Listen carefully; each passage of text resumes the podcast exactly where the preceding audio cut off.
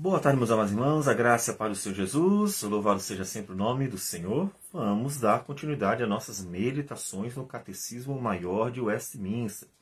Pergunta agora 40. A pergunta é a seguinte: Qual a necessidade de um mediador ser Deus e homem em uma só pessoa?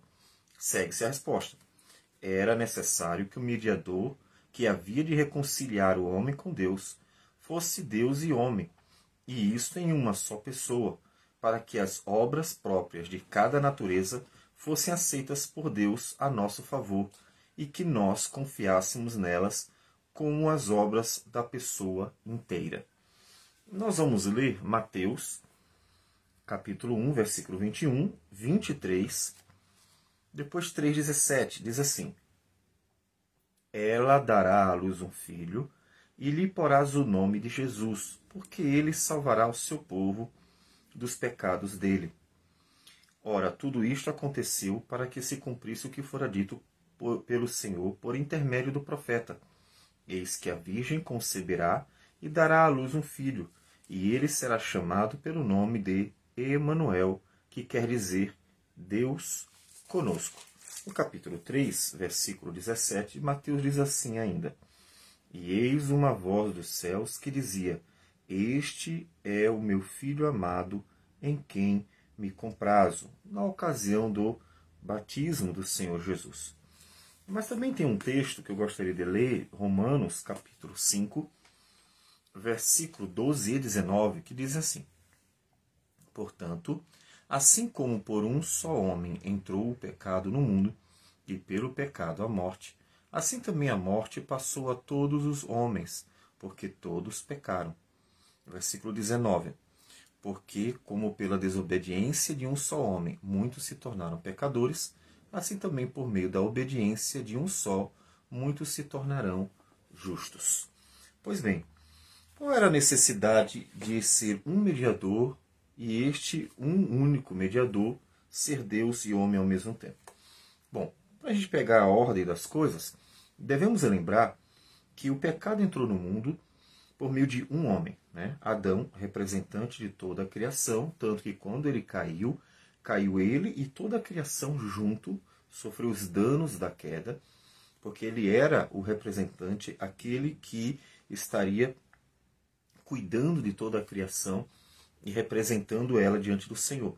Então, por causa de um homem, um único homem, entrou o pecado no mundo. Então, portanto, é claro que a justiça diz, por meio de um homem, o pecado é tirado do mundo. Ou seja, por meio de Cristo Jesus, o pecado é tirado. Por meio de Adão entrou, por meio de Cristo Jesus, ele sai. Tanto que por isso ele é chamado de segundo Adão, ou seja, um representante. Essa questão ela é importante para que a gente entenda por que apenas uma pessoa deu entrada e uma pessoa deu saída. A questão da representatividade. Apesar de, inclusive, todos pecarem, né? Todos pecam. Mas por que só um homem foi suficiente para tirar? Porque foi por meio de um que o pecado entrou. E para ser um perfeito mediador, este um que tira o pecado do mundo, ele precisaria ser, como nós temos visto até agora, 100% homem, para representar completamente os homens. Né? Inclusive para morrer no lugar deles, como nós vimos na pergunta anterior ele precisaria realmente ser 100% homem, substituindo os homens. E, nesse caso, agora, representando completamente os homens diante de Deus. Então, ele tem que ser 100% homem. Mas ele também tem que ser 100% Deus, atuando como um, um representante de Deus, ou seja, atuando completamente como Deus diante dos homens.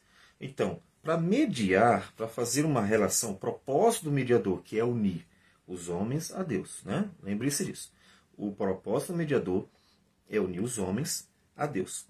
E nesse propósito de unir os homens a Deus, ele deveria também estar trazendo Deus até os homens, ao mesmo tempo que ele traz os homens até Deus. Então ele teria que ser um legítimo representante de um lado e um legítimo representante do outro. E para que os benefícios todos fossem dados a nós, ele traria os benefícios de ter morrido por nós, mas ao mesmo tempo de dar a nós a herança divina.